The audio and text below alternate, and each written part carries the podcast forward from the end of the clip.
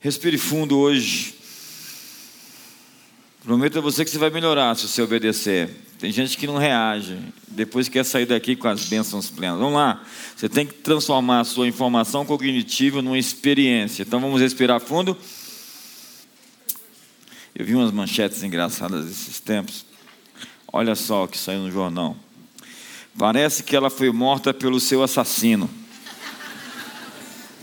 A chegada da polícia, o cadáver encontrava-se rigorosamente imóvel. É um morto muito comportado esse. Homem com problemas psicológicos atira no próprio estômago para matar a fome. Um congresso de videntes em Chicago foi cancelado por problemas imprevistos. No corredor do hospital psiquiátrico, os doentes corriam como loucos. As circunstâncias da morte do chefe de iluminação permanecem rigorosamente obscuras. Depois de algum tempo, a água corrente foi instalada no cemitério para satisfação dos habitantes. Prefeito de interior vai dormir bem e acorda morto. Alguém sabe o que é acordar morto? Qual é a missão da igreja? Qual é a comissão da igreja? Qual é a maior, mais alta, mais suprema, mais elevada, mais sublime vocação da igreja? Alguns irão responder que é a evangelização. A igreja foi enviada para evangelizar. Outros vão dizer que a missão da igreja é alimentar os pobres, cuidar dos órfãos e das viúvas. Há quem diga que é operar milagres e curas, ou que devemos ainda nos tornar uma comunidade separada, pronta para ver o fim do mundo. Existe uma comissão tão grande que todas as outras devem se alinhar para o cumprimento desta. O que Jesus fazia? Ele representava a vontade do seu Pai, do nosso Pai. Ele estava alinhado com o que o Pai queria fazer? É óbvio que sim. Ele lidou com a doença, lidou com o tormento, lidou com o pecado. Agora, vejamos o que eu chamarei de comissão original. Você tem a Bíblia. Originalmente, quando o homem foi criado antes da queda, antes do pecado original, ele tinha um chamado. Quando ele foi criado, foi plantado dentro dele um DNA. Deus disse ao homem e à mulher: sede fecundos, multiplicai-vos, enchei a terra, sujeitai-a e dominai. Você consegue repetir isso tudo? Meu Jesus. Vamos lá, sede fecundos, multiplicai-vos, enchei a terra, sujeitai-a, dominai. Isto é chamado por muitos como o mandato cultural do homem. O homem nasceu para isso. É este o nosso DNA. A nossa vocação nada tem a ver com a doença, com a miséria, com a maldição. Nós somos feitos como reis, como líderes neste mundo. A palavra frutificar é uma chamada para uma vida produtiva. Deus chama cada um de nós para sermos férteis, fecundos. A palavra multiplicar significa ter filhos e filhas que tenham outros filhos e filhas que vivam a beleza de um reinado de um pai perfeito. A palavra encher a terra significa espalhar-se pelo mundo, levando o domínio, o senhorio de um, de, desse pai abençoador. A palavra sujeitai, sujeitai a terra, significa, é, como um termo militar original, conquistar conquistar, porque existe uma ideia implícita nesse termo que existia escuridão e caos fora do jardim do Éden. E que Adão e seus descendentes deveriam estender os limites do Éden a todo o planeta. Dominai é ser simplesmente uma extensão do governo de Deus, do governo do Pai para toda a criação. Deus colocou o homem aqui como uma extensão do seu governo. Mas o que, que o homem fez? se rebelou contra a fonte primária de toda boa dádiva, todo, todo dom perfeito do Pai das luzes, onde não há sombra nem variação de mudança. A oração que Jesus fez foi que venha o teu reino e que se faça na terra como no céu.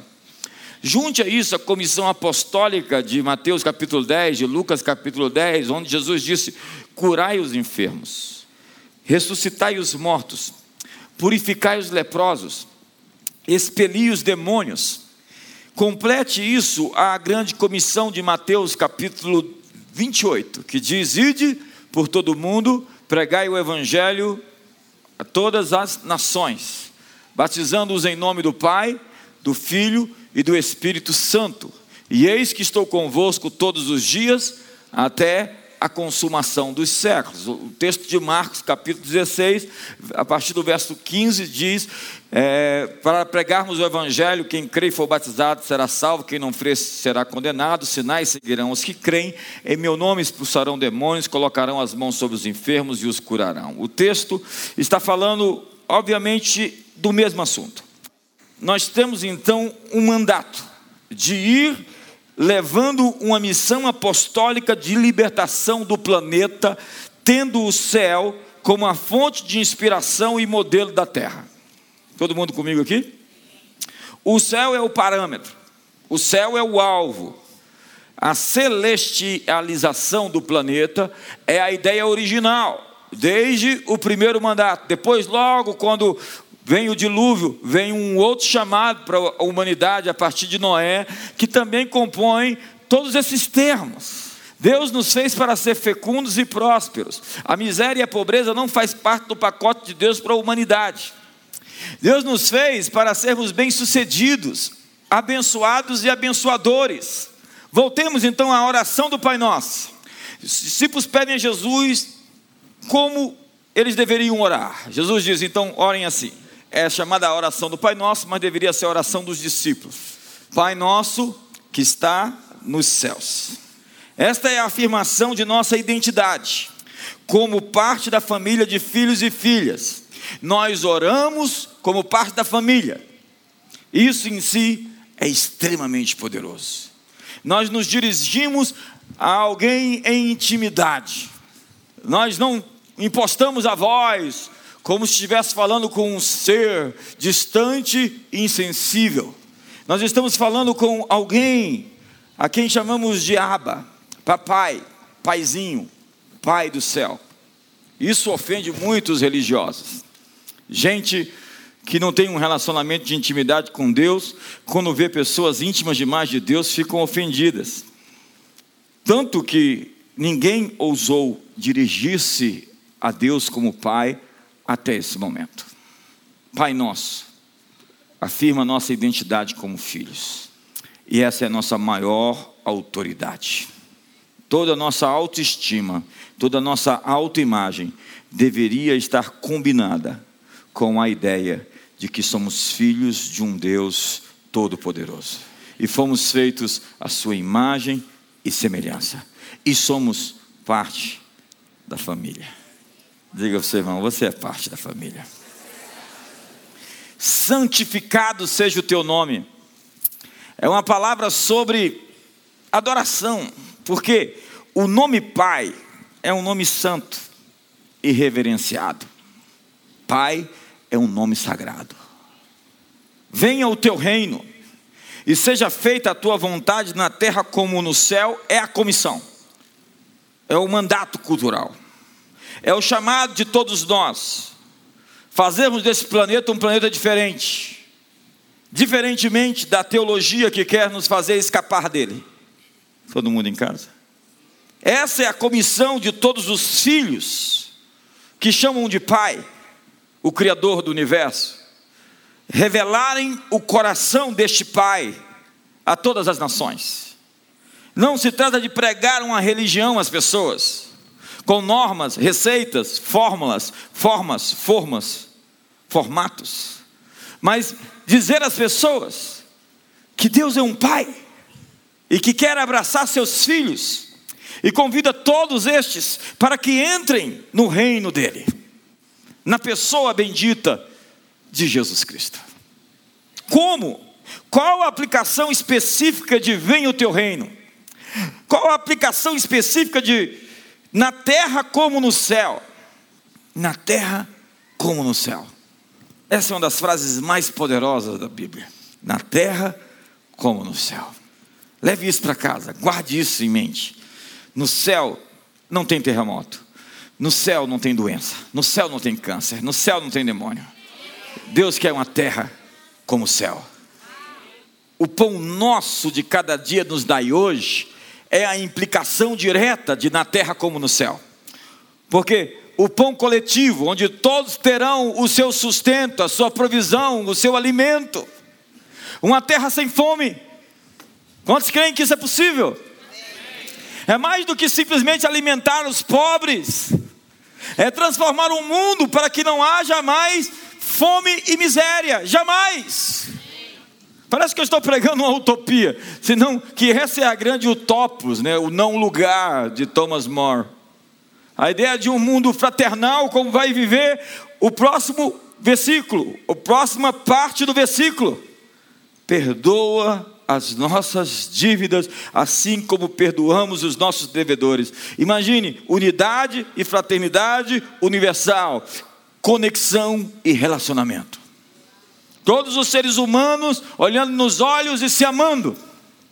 Veja se isso não é o sonho mais alto de todos os renascentistas, de todos os filósofos, de todos os pensadores, e não de todos os religiosos, que alguns querem tocar fogo no planeta.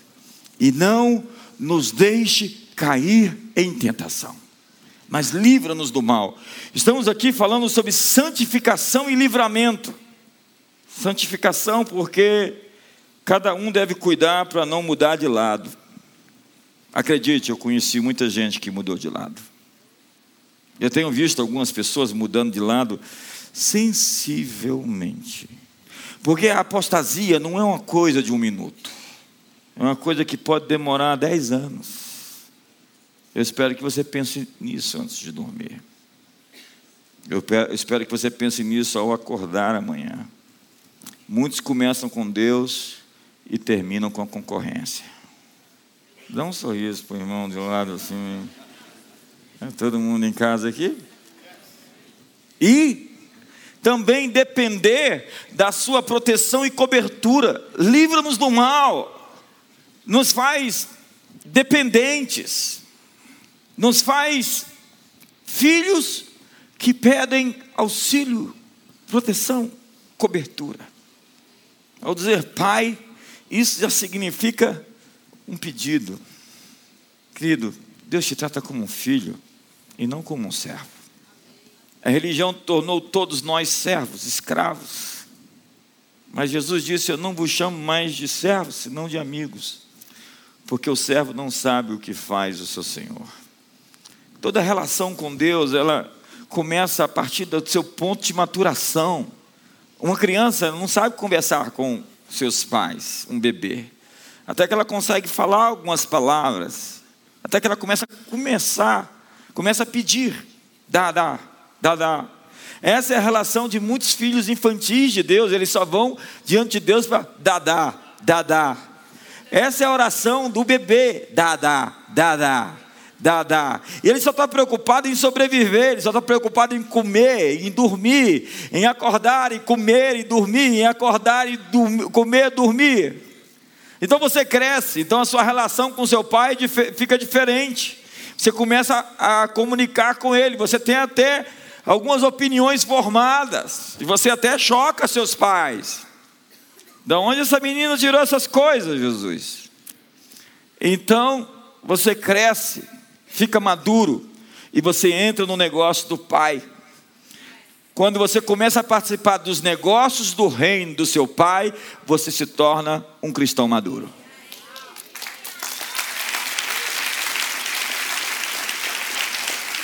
Dá, dá, dá, dá, dá, dá. Tem gente com 20 anos de história cristã que só sabe dá, dá, dá, dá, dá, dá. Então, nós terminamos com adoração, pois teu é o reino, o poder e a glória para sempre. Amém. O reino de Deus remete à imagem de um rei estabelecendo seu reino e sujeitando todos os inimigos possíveis. É o Salmo 110: Assenta-te à minha direita, até que eu ponha todos os teus inimigos por estrado dos teus pés. Governa no meio dos teus inimigos. Olha para o seu irmão e diga assim para ele: O Senhor está te dizendo, governa no meio dos teus inimigos. Reis e imperadores enviavam seus apóstolos, uma palavra grega, também dos romanos, como um líder, um apóstolo era um líder de uma comitiva para trazer a cultura do seu país conquistador para a colônia conquistada. Era isso que um apóstolo fazia. Ele não era um soldado, ele era um pacificador. Ele não ia para lutar, ele ia para estabelecer o governo com suas regras, modelos, com a sua cultura. O propósito era que quando o governante viesse àquele país conquistado, ele se sentisse em seu próprio país.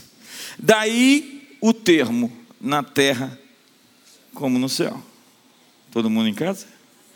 Filipenses capítulo 3, no verso 20, diz assim: Pois a nossa pátria, a nossa pátria está nos, donde também aguardamos um, o Senhor verso 21, que, entenda, parece que isso é um outro evangelho. Ele virá com a força do seu poder para transformar o meu corpo, o seu corpo, em um corpo de glória. Filipos era uma cidade colonizadora, com o objetivo de estender a cultura de Roma às outras cidades e de abrigar os cidadãos romanos que estavam longe de casa.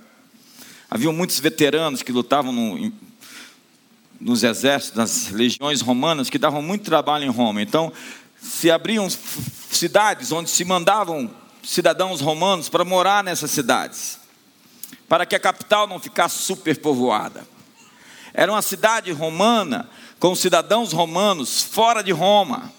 A extensão do domínio de Roma se dava mediante essas cidades que por, pelos gregos eram chamadas de citópolis, cidades dos arqueiros, que eram cidades apostólicas, que não somente tinham apóstolos, como elas reproduziam o modelo para toda a região de uma cidade romana para as colônias conquistadas. Aquela cidade também visava expandir o domínio, o governo de Roma para as, os outros países. Por quê? Se entendeu que nunca se poderia manter o domínio, o governo, pela força armada das legiões. Eles sabiam isso. Não se pode manter pela guerra aquilo que foi conquistado pela guerra. Você tem que inserir a sua cultura, o seu modo de viver nos outros povos, a fim de que eles aceitem a ocupação. Então isso era chamado de helenismo pelos gregos e era chamado da pax romana pelos romanos. Era a cultura dos romanos, os deuses romanos, as vestes romanas, o idioma dos romanos. Toda a cultura dos romanos era então inserida nos povos conquistados. Você vai lá em Israel, em Israel, a gente está indo agora em setembro, você pode ir conosco esse ano, e você vai ver Cesareia Marítima, uma cidade romana, no meio ali de Israel, como a capital de Roma em, na Judéia. Você vai ali em Israel, você vê Tiberíades, que era a cidade que homenageava Cé, Cé, Tibério César. Você vê é, Cesareia de Filipe. Você vai um pouquinho mais para a Jordânia, você vai ter as Decápolis, que são as cidades romanas, dez cidades greco-romanas plantadas para difundir o estilo de vida dos gregos e dos romanos. Assim eles colonizavam e detinham todo tipo de rebelião, inserindo a cultura deles, fazendo dos povos conquistados gregos ou romanos, ainda que não tivessem a cidadania. Mas quem nascesse em Filipos era cidadão de Roma. Porque o princípio era, apesar de não estar em Roma, se era romano por estar numa cidade romana, a pátria deles era Roma mas eles moravam em Filipos. Alguém em casa? Nossa pátria é o céu. mas nós moramos em Brasília.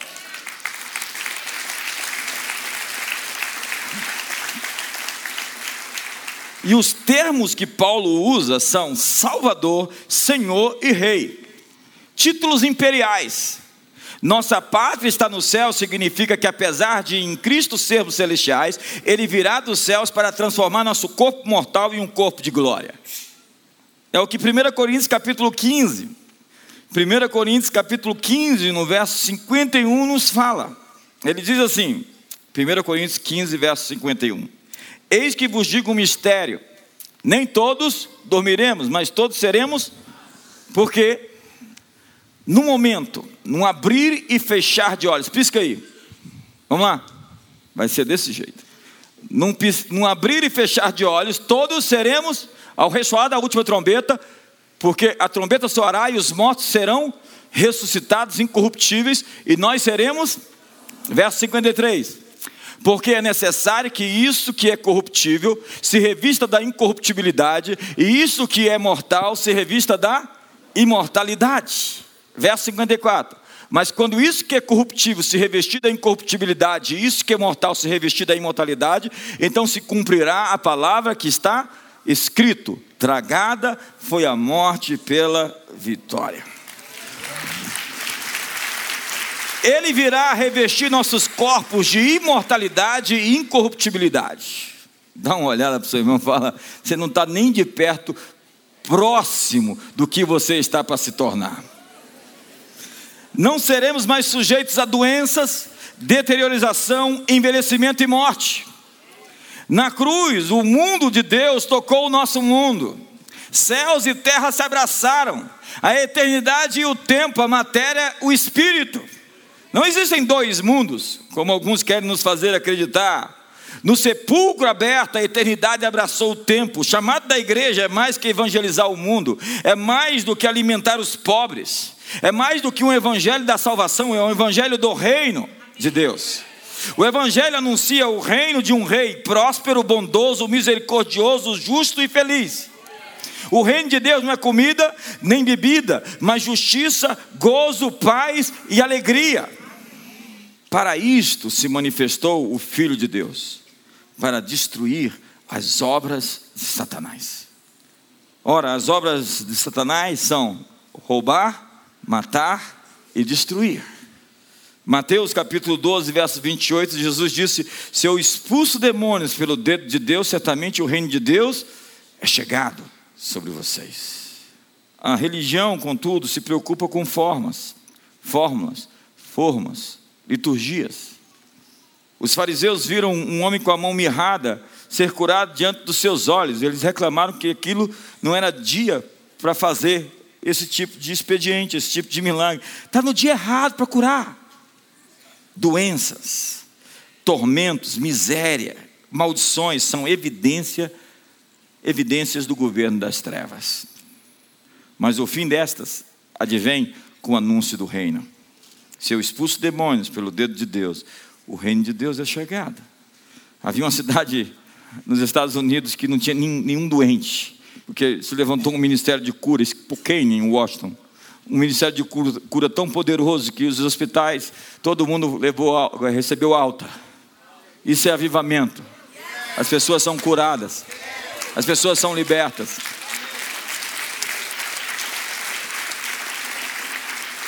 Então, nós somos chamados para experimentar o estilo de vida da nossa pátria, do céu. Você é um homem celestial, você é uma mulher celestial. Você não pode ser uma pessoa marcada pelo terrestre, pelo terreno, pelo material, pelo físico. Isso é uma segunda instância da sua natureza que não pode te governar. Jesus disse: se disserem que o reino de Deus está ali, não creia. Ou se ele está acolá, não acredite, porque ele está no meio de vocês. O anúncio do Evangelho é sobre uma nova criação. Uma nova criação. Como diz N.T. Wright, no útero da velha criação, Deus está gerando uma nova criação. E essa nova criação começou como um grão de mostarda. As parábolas do reino estão descritas em Mateus capítulo 13. O que é o reino de Deus? O que assemelharei o reino de Deus? há uma pequena semente, a menor delas, o grão de mostarda, que plantada se torna um arbusto, onde vem se esconder, se aninhar as aves dos céus. Aqui compararei o reino de Deus a um homem que encontrou um campo, e nesse campo estava uma pérola, e ele vendeu tudo que tinha para comprar aquele campo. A um homem que saiu a jogar sementes, e uma caiu no terreno pisado pelos homens, onde vieram as aves dos céus e comeram aquela semente, ou ainda sobre um terreno que era pouco profundo, e quando veio o sol e as perseguições, a semente não floresceu, ou ainda aquela que foi plantada sobre os espinhos, que são os cuidados, as ansiedades, as preocupações da vida, e que juntamente com a semente cresceram os espinhos e a sufocaram. Mas a quarta semente caiu em um solo fértil, essa veio a crescer e frutificar. As parábolas do reino é a expressão de um reino comparado a algo muito pequeno, que começa a crescer, crescer e crescer, com umas três medidas de fermento, que colocada na massa, não vistas mais, você não consegue mais tirar o fermento da massa, você não consegue ver o fermento, você até mesmo despreza o que o fermento faz mas você vê o que o fermento realiza quando ele, sob a pressão e sob o fogo, faz alterar toda a estrutura da matéria daquilo que ele leveda. Assim é o reino de Deus. Começou pequeno, em uma empoeirada Judéia, onze homens, doze depois, com aquele que substituiu Judas, numa região inóspita de um povo que nunca aceitou a dominação estrangeira. Há um autor que diz que os judeus eram olhados, vistos como o povo mais arrogante da terra, porque eles, sendo uma pequena nação, eles diziam aos povos politeístas que o Deus deles é o único Deus. Pois, senhoras e senhores, esse Deus se tornou o grande senhor da cultura vigente ocidental judaica cristã.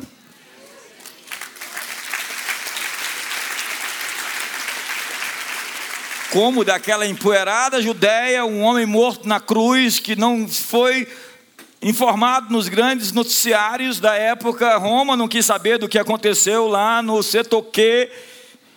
Não era notícia, não era importante, mas se tornou o motor da história. Não era nada relevante que tivesse algum significado, mas se tornou o grande acontecimento onde os imperadores se dobraram diante do carpinteiro. E acredite, não foi pela força das armas, não foi pela espada, foi aquela declaração: quando eu for levantado, atrairei todos até a mim. É a loucura de Deus que é mais sábia do que os homens. É a fraqueza de Deus mais forte do que os homens. Um homem na cruz, pendurado, onde uma mensagem dessa vai vingar, vai prosperar, vai alcançar milhares, multidões e quase 3 bilhões de pessoas hoje no planeta Terra. É a mensagem mais improvável de dar certo, mas é a grande mensagem que Deus amou o mundo de tal maneira que deu o seu único filho para que todo aquele que nele crê não pereça, mas tenha vida eterna. Então nós somos arquitetos culturais. A grande mensagem da Bíblia, a grande comissão bíblica, não é evangelizar as pessoas dizendo, ei, aceite Jesus, senão você vai para o inferno. Que maneira mais drástica de reduzir a mensagem das boas notícias do reino de Deus. Primeiro, é que nós somos pregadores de boas notícias, nós não damos notícias ruins para as pessoas. Os pastores me conhecem, eu não mando nem notícia ruim pelo WhatsApp. Chega notícia ruim, para em mim. Notícia ruim, para em mim. Porque eu sou um pregador de boas novas. Eu sou um pregador de boas notícias. Eu tenho boas novas para te dar. O Espírito do Senhor está sobre mim, porque o Senhor me ungiu para pregar boas novas aos quebrantados. Enviou-me a curar os quebrantados de coração, a proclamar libertação aos cativos, a pôr em liberdade os algemados, a pregoar o ano aceitável do Senhor, o dia da vingança do nosso Deus, a consolar todos os que choram, a pôr sobre os que em Sião estão de luto uma coroa, em vez de cinzas, óleo de alegria em vez de pranto, veste de louvor em vez de espírito angustiado, a fim de que se chamem comunidade das nações, carvalhos de justiça, plantados pelo Senhor para a sua glória. Você é um pregador de boas novas. Não quero saber se eu olhar suas redes sociais se é isso mesmo. Não um sorriso para o seu irmão, ver se está tenso agora, esse negócio ficou, ficou preocupante. Então, Isaías 42, olha Isaías 42, o que diz no verso 9. Isaías 42, verso 9. Eis que as primeiras coisas já se, e novas coisas eu vos, antes que venham a luz, vou-las faço ouvir. Verso 10. Cantai ao Senhor um cântico novo, e o seu louvor desde a extremidade da terra, vós, os que navegais pelo mar e tudo quanto nele há, vós, ilhas e os vossos habitantes. Verso 13: O Senhor sai como um valente, como um homem de guerra, desperta o zelo, clamará e fará grande ruído e mostrar-se-á valente contra os seus inimigos. Olha o contexto. Deixa eu explicar o que seria uma mensagem inteira em um pequeno curto espaço de tempo. A Bíblia diz que Deus está dizendo: as coisas velhas passaram, estou anunciando coisas novas. Mas o contexto imediato é: cantai ao Senhor um novo cântico. E quando você fizer isso, Deus vai se levantar como um guerreiro entre as nações. Um novo cântico vai trazer uma nova realidade. Uma nova canção vai trazer um novo horizonte. Uma nova canção vai trazer um novo tempo, uma nova estação sobre a sua vida. Eu vim aqui para lhe dizer: para de reclamar, cante ao Senhor um novo cântico. Eu vim aqui para te dizer: pare de murmurar, cantai ao Senhor um novo cântico, porque no momento que você faz isso, Deus vai se levantar sobre a terra e vai lutar as suas batalhas. As promessas antigas se cumpriram. Deus está dizendo: as coisas antigas que eu prometi já se cumpriram, e novas eu vos anuncio antes que aconteçam. E a sequência disso é cante ao Senhor um novo cântico. Uma nova canção que traz um novo dia. O passado acabou, o futuro começa. Cante uma nova canção. Ei, o passado acabou, o futuro começa. Troque o disco, mude a faixa. O passado acabou, portanto, vire a página. Troque os seus discursos, mude a sua linguagem. O Senhor levantou a si mesmo como um homem de guerra. Deus se desperta como um homem de guerra e destrói os poderes que se ergueram, derrota os poderes das trevas. O Senhor será o guerreiro quando der a ele as minhas canções. Deus tem uma nova canção para um novo tempo. É quando o futuro de Deus está vindo ao nosso encontro no presente. O futuro está chegando a nós no presente. O futuro está chegando no presente. Ei, o futuro está chegando no presente.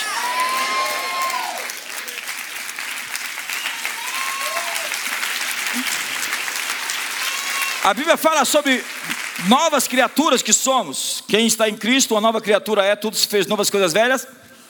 Vamos lá, todo mundo. Então, quando alguém ficar te falando coisa ruim do passado, você fala, ó. É como o pessoal da moda lá de Hollywood fala: Isso é tão ano passado. Está fora de moda murmurar. Está fora de moda reclamar. Está fora de moda ressentir. Está fora de moda. Vamos lá. Você já sabe agora como é que vai fazer quando. É tão ano passado. O medo é ano passado. Sabe? O que a Bíblia fala sobre nova criatura é o início da nova criação, com novos céus e nova terra, com a nova Jerusalém, a capital do planeta, que desce do céu para o encontro conosco. A nova criação é um update da velha, é uma atualização de tudo aquilo. Entenda que tudo está se atualizando sistematicamente, dois mil anos para cá. Quem conhece um pouco de história, sabe como o mundo mudou e está em processo de transformação. É claro que muitos querem levar o mundo de volta ao século I, ao século II, com todas essas bizarrices que estão acontecendo no nosso sistema. Essa é a tentativa de levar o mundo de volta àquilo que ele era antes de Jesus. Porque foi o cristianismo que civilizou as nações. Direitos humanos é uma ideia cristã. Ama o teu próximo como a ti mesmo. Foi a coisa mais ridícula que foi ouvida no século I. Nada era tão ridículo como dizer: Amai-vos como eu vos amei. Pensa numa coisa piegas. Um romano odiava um judeu, que odiava o, romano porque o ocupava, que odiava o grego, que odiava o bárbaro porque o bárbaro por ser bárbaro, então mal educado, e o bárbaro odiava as mulheres como todos eles odiavam as mulheres porque as mulheres não tinham posição. Mas nunca estivemos num tempo em que as mulheres têm tanta posição como hoje.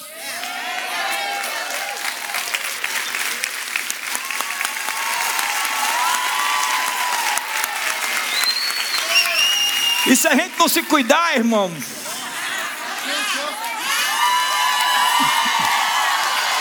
o mundo é das mulheres, gente.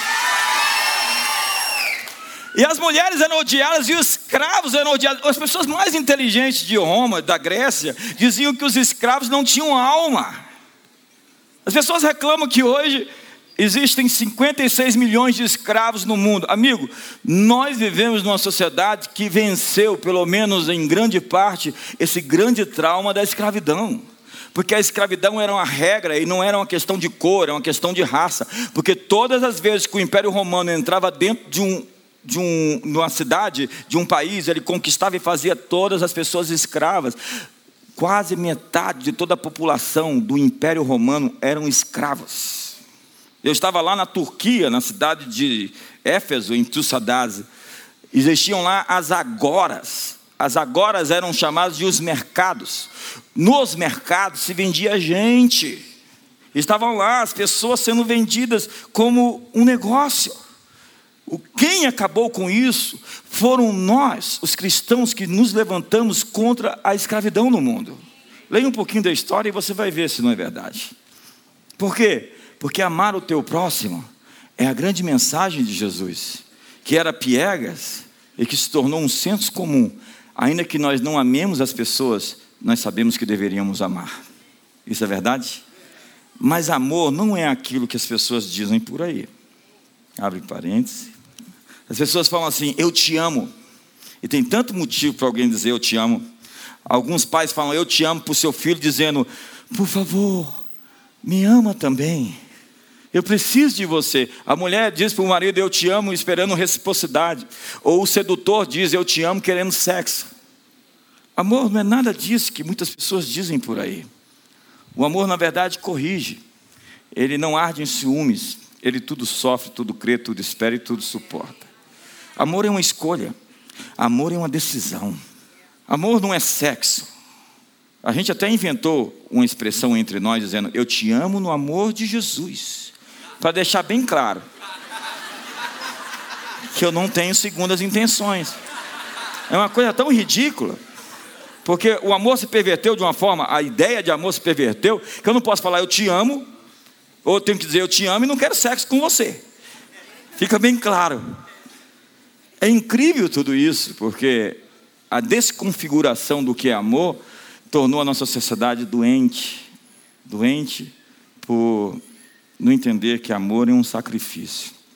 E quando eu falo eu te amo, eu estou dizendo para você, estou pronto a me sacrificar por você.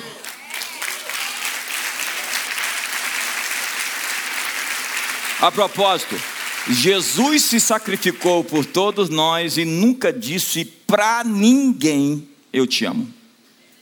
Nunca.